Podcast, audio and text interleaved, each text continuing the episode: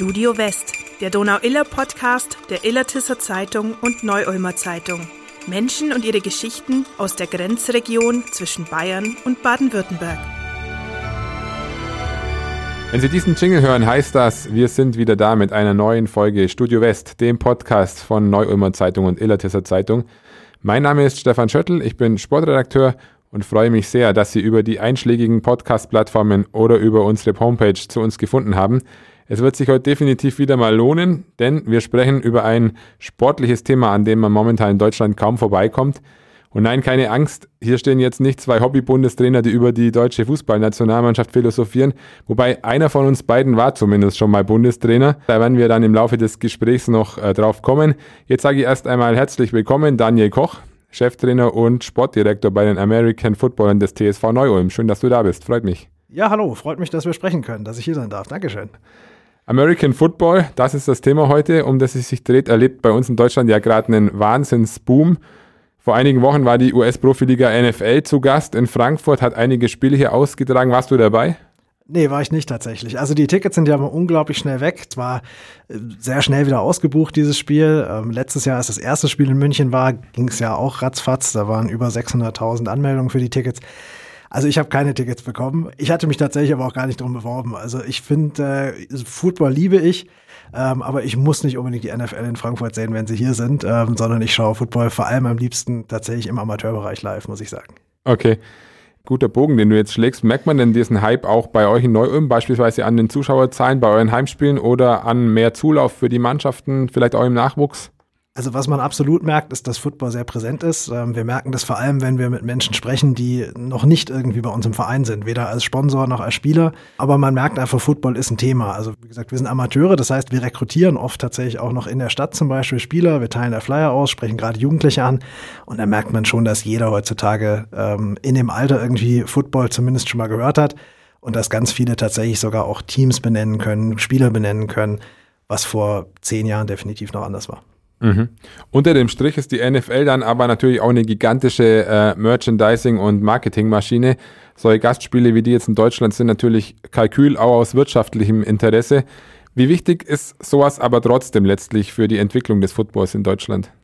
Ich glaube, sehr wichtig. Also das ist ein zweischneidiges Schwert. Einerseits sind äh, manche Sachen, die gerade im Football so passieren, ähm, insgesamt für den Amateurbereich vielleicht eher schwierig. Also zum Beispiel eine neue Liga, die es ja seit drei Jahren gibt, die ELF, die European League of Football ist sicher nicht alles ganz so einfach und nicht jeder Hype kommt sofort in jedem Verein an.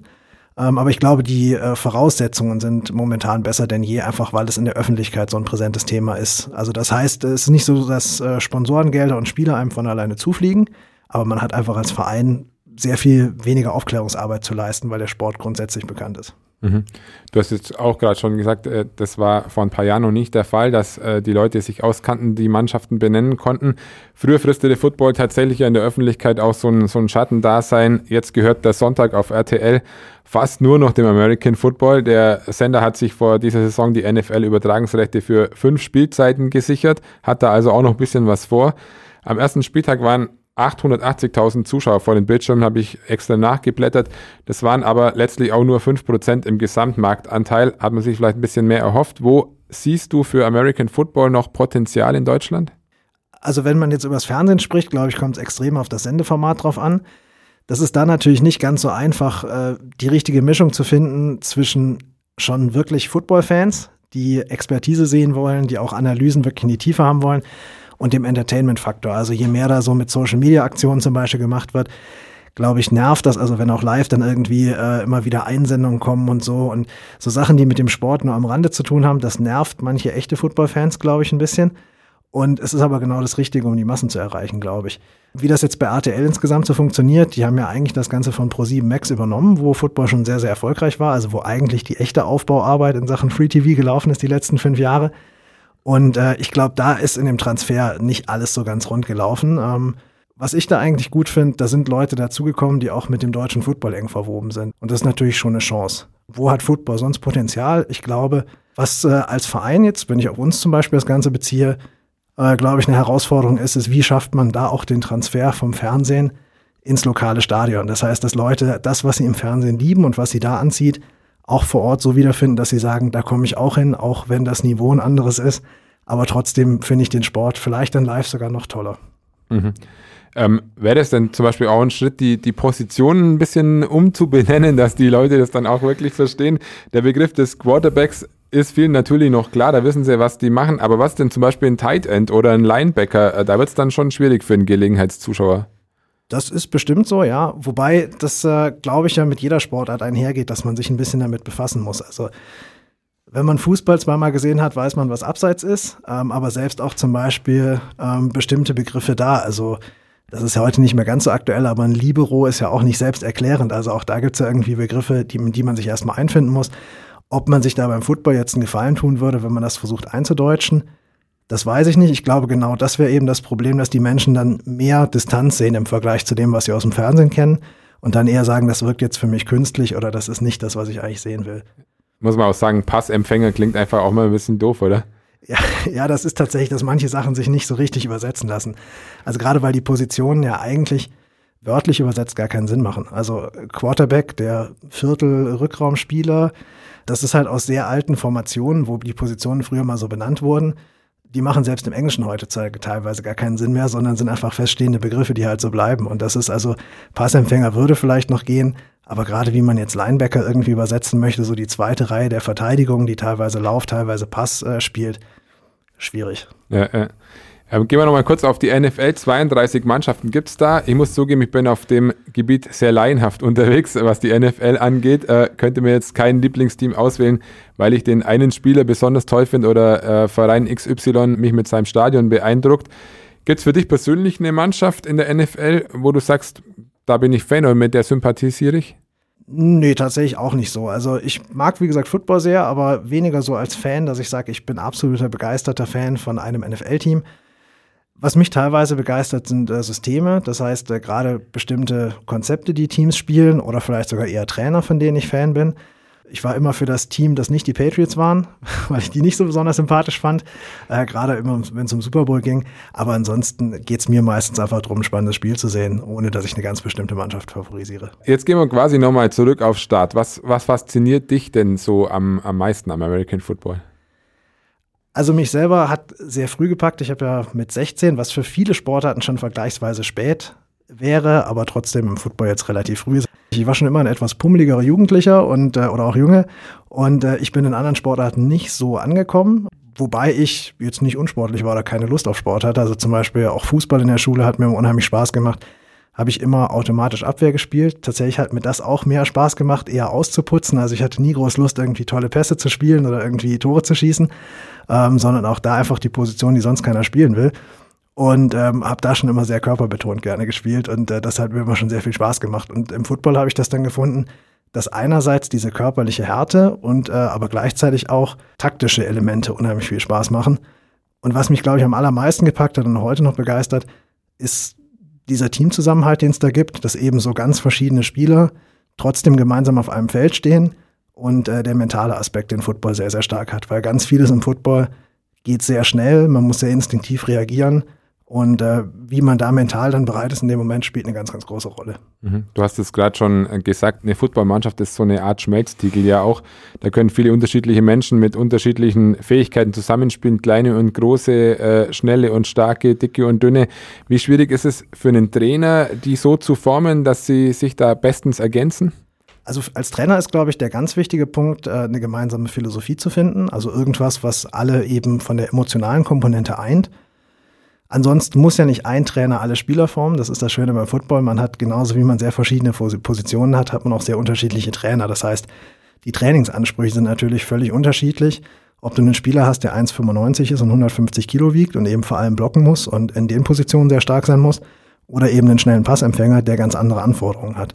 Und äh, deshalb ist das Wichtige im Football eben, du hast nicht einen Trainer, sondern ein gutes Team hat immer einen guten Trainerstab. Der Trainerstab kann beliebig groß sein, fast. Äh, bei NFL-Teams hast du 14 bis 16 Coaches ungefähr im Team. Ähm, ich sag mal, ein richtig gut aufgestelltes Team in Deutschland hat acht bis zehn Trainer ungefähr. Okay, was habt ihr neu bei euch? Im Herrenteam sind wir zu siebt und ähm, ja, in den Jugendmannschaften vier bis fünf Coaches jeweils ihr Team. Mhm. Ich habe vor kurzem mal ein Zitat äh, des Journalisten und Buchautors Alexander von äh, Kutschkowski gelesen, der, das da lautet, American Football ist Rasenschach. Hat er da recht? Den Spruch gibt es sehr oft und den höre ich häufig. Ich glaube, ja, Football ist einerseits schon sehr, sehr taktisch. Was es auch hat, was man beim Schach oder was gute Spieler beim Schach sicher auch machen, ist äh, nicht nur instinktiv was zu machen, sondern vor allem vorausschauend auch zu spielen und Züge vorauszuahnen. Aber Football ist natürlich trotzdem viel chaotischer. Äh, also hat viel mehr Variablen mit drin. Das heißt, wenn ich beim Schach meinen Springer auf, weiß ich nicht, B2 setze, so viel Schach spiele ich nicht, dann weiß ich auch, der steht da nachher. Und beim Football kann man einen Plan machen. Und da passt vielleicht dann das berühmte Mike Tyson-Zitat dazu. Ich sag mal salopp gesagt, jeder hat einen Plan, bis er auf die Fresse kriegt. Und das ist beim Football, der Plan muss halt die Realität überleben. Ne? Wenn dann zum Beispiel der Rasen nass ist, es regnet, es ist schlechtes Wetter, ein Spieler hat mal einen schlechten Tag. Also das ist, glaube ich, eine Komponente, die dann doch ganz anders ist als beim Schach. Mhm. Was war deine Position als Spieler? Was, was musstest du für Aufgaben erledigen? Ich habe über die Jahre fast jede Position mal gespielt. So meine Lieblingsposition, die ich auch am längsten gespielt habe, war ein Linebacker, was wir vorhin schon gehört hatten. Das heißt, das ist äh, in der Abwehr ähm, eben eine Hybridposition, die sehr variable Aufgaben hat. Und das, was ich am allerliebsten gespielt habe und heute vielleicht auch immer noch am allerliebsten coache, ist Defensive Line. Das sind die Jungs in der Defense, die vor allem versuchen, das Laufspiel zu unterbinden und den Quarterback unter Druck zu setzen. Mhm.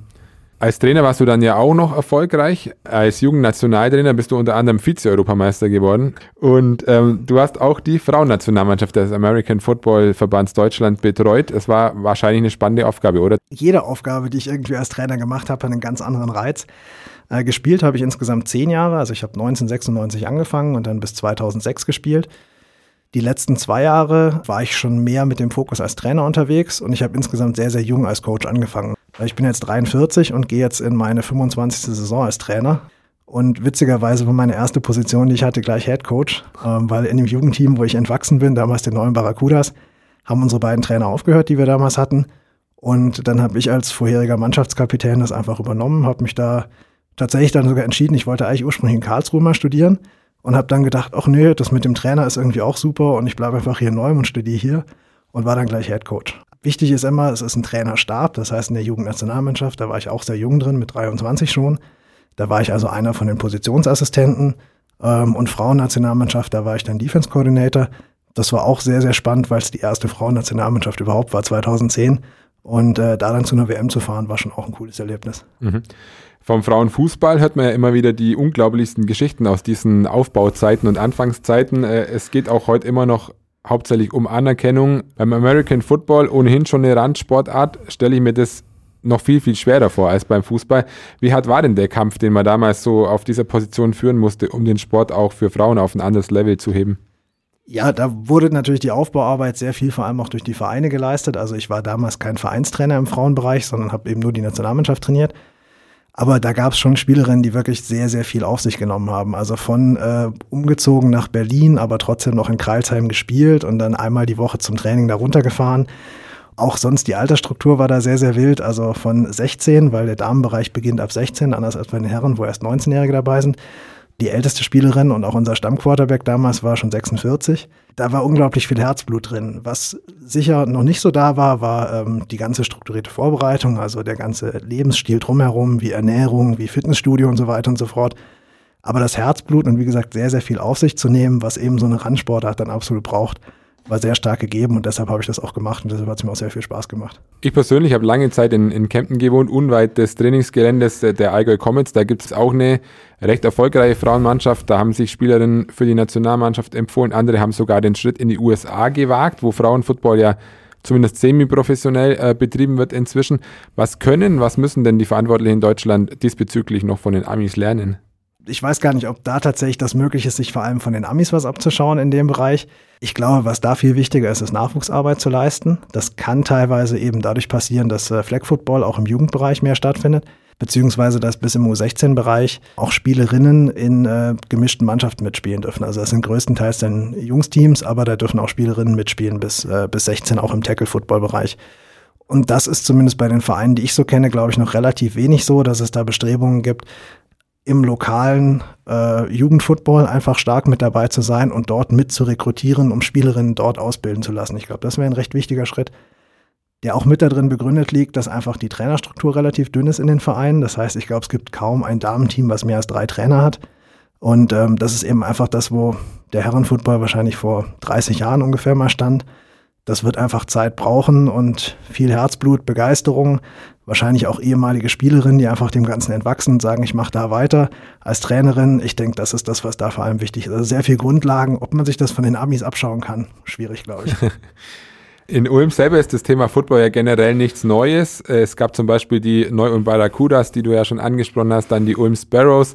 2012 habt ihr dann zusammen einen Neuanfang gewagt und die Neu-Ulm Spartans gegründet, als Abteilung auch vom TSV Neu-Ulm ja. War es denn schwer, die, die einstigen Lokalrivalen da äh, unter einen Hut zu bekommen? Das war schon ein ganz schönes äh, Stück Arbeit am Anfang, ja. Also die Vereine sind ja beide schon sehr alt gewesen. Äh, die Sparrows 83 gegründet, wenn ich es richtig im Kopf habe, die Barracuda 86, das weiß ich sicher. Ähm, das heißt, die waren beide schon äh, über 25 Jahre existent oder teilweise über 30. Die Barracudas, da ist mal die ganze Jugendmannschaft der Sparrows rübergewechselt. Wie das halt oft so ist, irgendwie, dass es irgendwann mal einen Grund gab, warum man sich nicht so leiden kann. Fakt war, dass beide Vereine nicht so richtig vom Fleck gekommen sind seit über zehn Jahren, also seit Ende der 90er. Die waren beide auch sehr stark getrieben durch Amerikaner, die damals noch hier in den, in den Barracks waren. Und nachdem das dann nicht mehr gegeben war, ist in den Vereinen vieles zum Erliegen gekommen.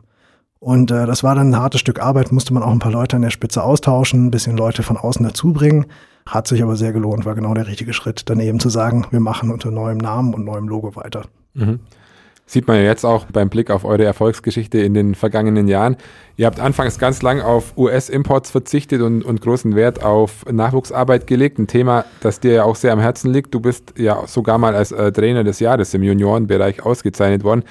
Was hat dir die, diese Ehrung damals bedeutet oder was bedeutet es hier heute noch? Bayerischer Coach des Jahres. War ich zweimal, einmal aufgrund der Leistung der Spartans ähm, als wir da eben sehr, sehr erfolgreich waren, äh, bin ich 2015 Bayerischer Coach des Jahres im Herrenbereich geworden und im Jugendbereich 2013. Das war, weil ich damals Head Coach der bayerischen Jugendauswahl war und äh, es gibt immer so ein Jugendländerturnier, also da treten die verschiedenen Bundesländer gegeneinander an. Und ich bin nach wie vor der einzige Head Coach in der Geschichte, die es da gibt, äh, der es geschafft hat, mit Bayern dieses Turnier zu gewinnen. Auch da wieder, vor allem aufgrund meines grandiosen Trainerstabs. Und da hatten wir auch so sehr, sehr viele gute Jungs dabei. Also einige aus dem Team, ähm, zwei haben tatsächlich den Sprung in die NFL zum Beispiel geschafft danach. Also da kam viel Gutes zusammen und das hat dazu geführt, dass ich dann in Bayern Coach des Jahres war. Und erinnerst dich natürlich gerne an diesen Titel, oder? Ja, unbedingt. Also das ist, äh, war wirklich sehr, sehr toll, vor allem wenn man eben sieht, was aus den Leuten, die da so dabei waren, ähm, im Nachgang so alles geworden ist. Ja? Also ähm, meine zwei Koordinatoren damals, der Offense- und der Defense-Koordinator, äh, sind beide Profitrainer inzwischen, ähm, also sind der ELF beide in verschiedenen Positionen schon gewesen. Wie gesagt, Spieler, die es teilweise in die NFL geschafft haben, äh, mehrere Spieler, die ans College gegangen sind, sehr viele, die tragende Rollen dann gespielt haben in der ersten Bundesliga in verschiedenen Teams. Also das ist schon schön, wenn man so die Entwicklung sieht über die Jahre. Ja. Letztlich geht es aber halt auch im Football ab einer gewissen Liga nicht mehr ohne Unterstützung aus dem Ausland. Ähm, ihr baut bei den Spartans inzwischen vor allem auf Kanadier und, und habt ja auch Erfolg damit gehabt in den letzten Jahren. Vergangene Saison habt ihr die dritthöchste Spielklasse als Aufsteiger ja lange Zeit aufgemischt und ihr habt einen ehrgeizigen Plan, die zweite Bundesliga. Ähm, wie realistisch ist denn dieses Ziel für einen Verein wie die Spartans? Für diese Region hier ist auf jeden Fall realistisch, weil es hier sehr, sehr viel Potenzial gibt. Ulm ist eine wirtschaftlich starke Region, es gibt genug Spielermaterial. Es gibt eine große Sportbegeisterung. Also man könnte jetzt sagen, es gibt sehr viel sportliche Konkurrenz, wobei ich das nicht so sehen würde. Also vor kurzem gab es ein Event äh, über Sportsponsoring hier insgesamt in der Region, wo auch die Beteiligten oder die Vertreter jeweils vom äh, SFV Fußball, von Ratiofarm Basketball dabei waren, vom Eishockey, von den Donau Devils. Und äh, ich glaube, man hat gemerkt, da ist eigentlich eine große Harmonie. Also gerade mit den Basketballern äh, ist seitdem der Kontakt nochmal besser geworden. Ähm, und ich glaube, die Sportbegeisterung, die Ulm insgesamt hat, das sieht man jetzt auch, also wie zum Beispiel Fußball die letzten Jahre jetzt hochgekommen ist, dass das Donaustadion plötzlich wieder ausverkauft ist mit 17.000 Leuten. Ich glaube, davon profitieren wir insgesamt einfach. Ja, der Plan ist definitiv realistisch, glaube ich, wenn wir unsere Hausaufgaben machen. Und das ist jetzt vor allem auch der Plan für die nächsten Monate. Das ist natürlich auch eine finanzielle Herausforderung wahrscheinlich. So eine Liga, ein Footballteam ist riesig. 40 Spieler, 50, wie viel sind es so? Also tatsächlich im Kader sind es sogar über 60 normalerweise, am Spieltag sind es zwischen 40 und 50 normalerweise, ja. Okay, das heißt, da kommen natürlich einige Kosten auch auf euch zu. Was kostet denn so eine Saison im Spielbetrieb jetzt zum Beispiel in der Regionalliga? Also insgesamt ist unser Gesamtetat im Jahr so um die 80.000 Euro. Da ist dann alles mit drin, was wir halt äh, auch für die Jugendbereiche brauchen. Die Fahrtstrecken sind natürlich bei uns schon auch im Jugendbereich, ist das immer schon mal bayernweit. Und gerade Busse ist was, was die letzten Jahre rasant teurer geworden ist. Also wenn man früher mit dem Bus für 600 Euro hingefahren ist, zahlt man heute mindestens das Doppelte. Das sind so die Faktoren, die Ausrüstung. Unsere Spieler selbst verdienen nichts, das sind Amateure. Das heißt, das sind keine großen Kosten, also dass der Kader an sich groß ist, macht den Sport jetzt nicht teurer. Ähm, aber es sind halt sehr viele Sachen drumherum, die Ausrüstung. Die Schiedsrichter kommen immer weit angereist. Das heißt, so eine Schiedsrichter-Crew kostet für den Spieltag auch 600, 700 Euro da kommen halt viele Sachen schnell zusammen. Mhm. Wäre denn als Verein generell auch schon so weit, dass ihr sagen würdet, diesen Weg nach oben könnten wir auch wirtschaftlich stemmen, oder? Aber damit das langfristig funktioniert, glaube ich, müssen wir da schon noch einiges tun. Auch in vielen Bereichen nochmal anders aufstellen. Also einerseits, wir sind eine Abteilung, das heißt, wir müssen uns da mit dem Hauptverein insgesamt abstimmen, ob der das Ganze mitträgt, weil das finanzielle Risiko letzten Endes ja beim Hauptverein liegt, wenn man eine Abteilung ist. Ähm, und vor allem ein ganz wichtiger Aspekt wird unsere Jugendarbeit sein. Wie zeitaufwendig ist das Ganze auf eurem Level? Ja, ein Auswärtsspiel ist eigentlich grundsätzlich immer ein gesamter Tag. Also da ist man dann von 10 bis 22 Uhr an so einem normalen Spieltag schon unterwegs. Wie sehen denn so die, die konkreten Planungen für die neue Saison aus? Seid ihr schon wieder im, im Trainingsbetrieb? Im Trainingsbetrieb sind wir, aber die Off-Season ist im Football ja sehr, sehr lang. Das ist immer so. Also die eigentliche Saison sind ja nur vier Monate und acht Monate des Jahres bereitet man sich darauf vor, beziehungsweise generiert nach, regeneriert nach der Saison noch kurz.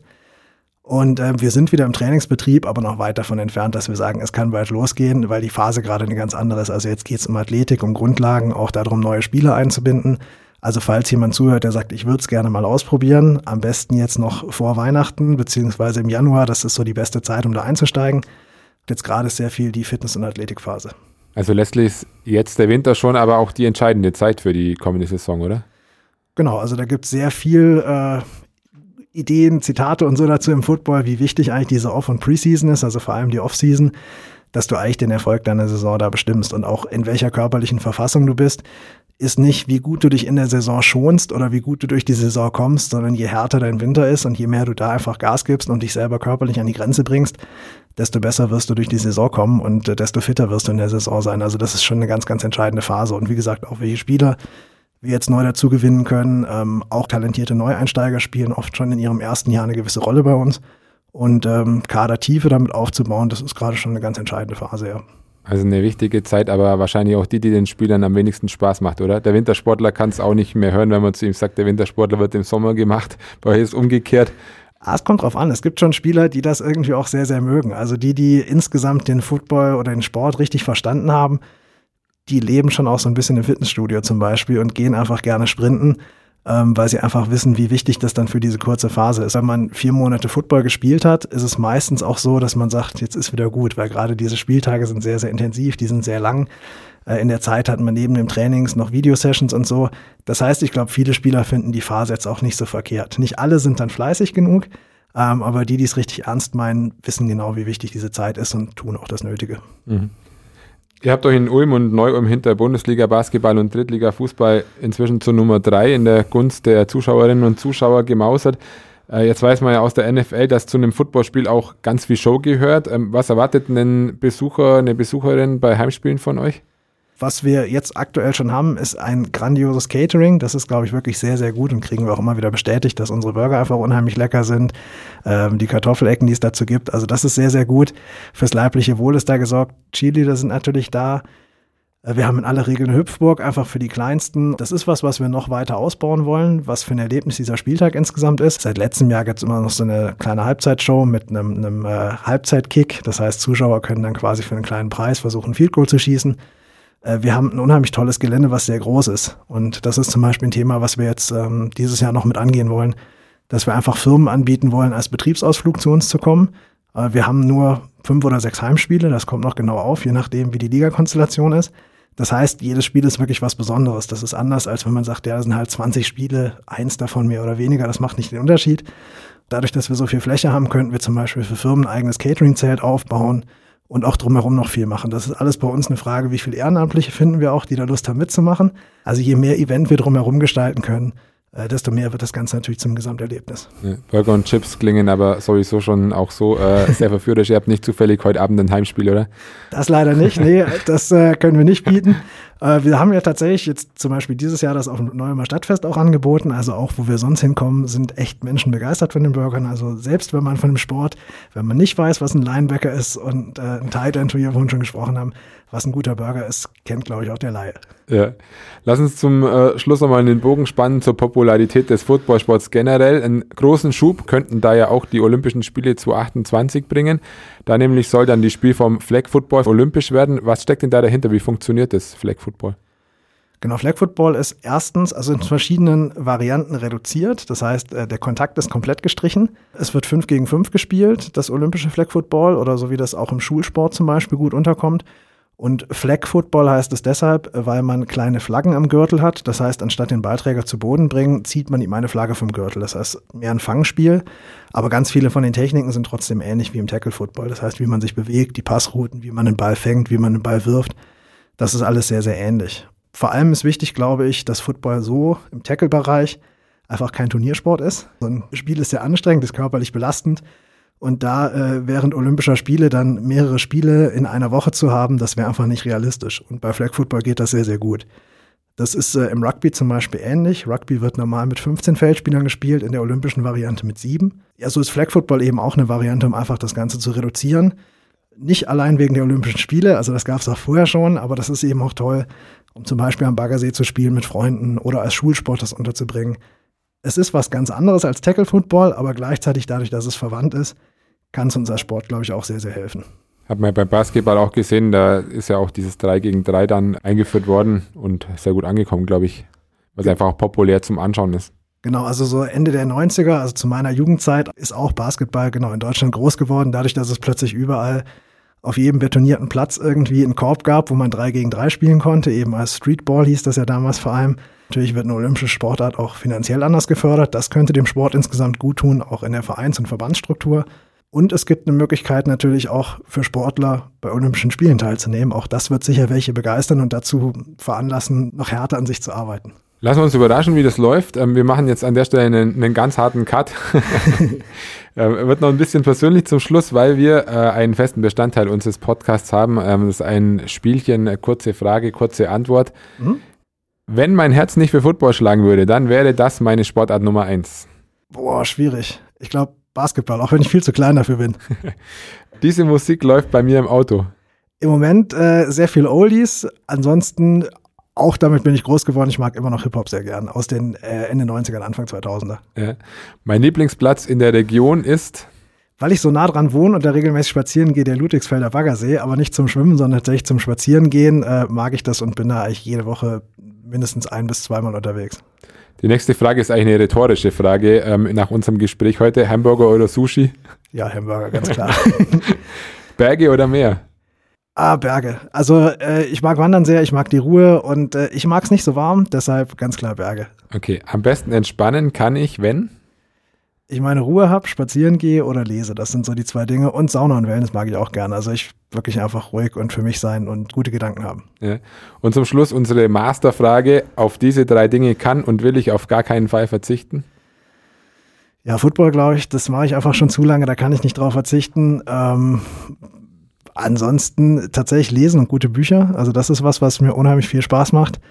Da sieht man vielleicht schon, was man bei einem Footballer vielleicht nicht als allererstes denken würde und gute Gespräche mit Menschen. Das ist was, was sich auch bei mir durchzieht, auch in meinem Job und das ist, glaube ich, ohne wäre das Leben nicht so schön. Okay, ich hoffe, wir hatten heute auch ein gutes Gespräch. Ich fand es schon, mir hat Spaß gemacht. Ich hoffe, wir konnten den Hype äh, ums American Football zumindest ein bisschen erklären und im Idealfall habt ihr bei den Neu ums Badens äh, jetzt noch den einen oder anderen neuen Fan dazu gewonnen. Ich drücke auf jeden Fall schon jetzt die Daumen für die neue Saison, dass ihr auch eure Ziele erreicht, die ihr euch steckt. Schön, dass du da warst. Wunderbar, vielen, vielen Dank, ja. Das, liebe Zuhörerinnen und Zuhörer, das war eine weitere Folge von Studio West, dem Donau-Iller-Podcast. Wenn sie Ihnen gefallen hat, sagen Sie es gerne weiter und abonnieren Sie uns auf Apple Podcasts, Spotify oder einer anderen Plattform. Für Fragen, Themenvorschläge oder Kritik haben wir die Mailadresse podcast.nuz.de eingerichtet und da freuen wir uns natürlich immer über Feedback. Vielen Dank fürs Zuhören und bis zum nächsten Mal.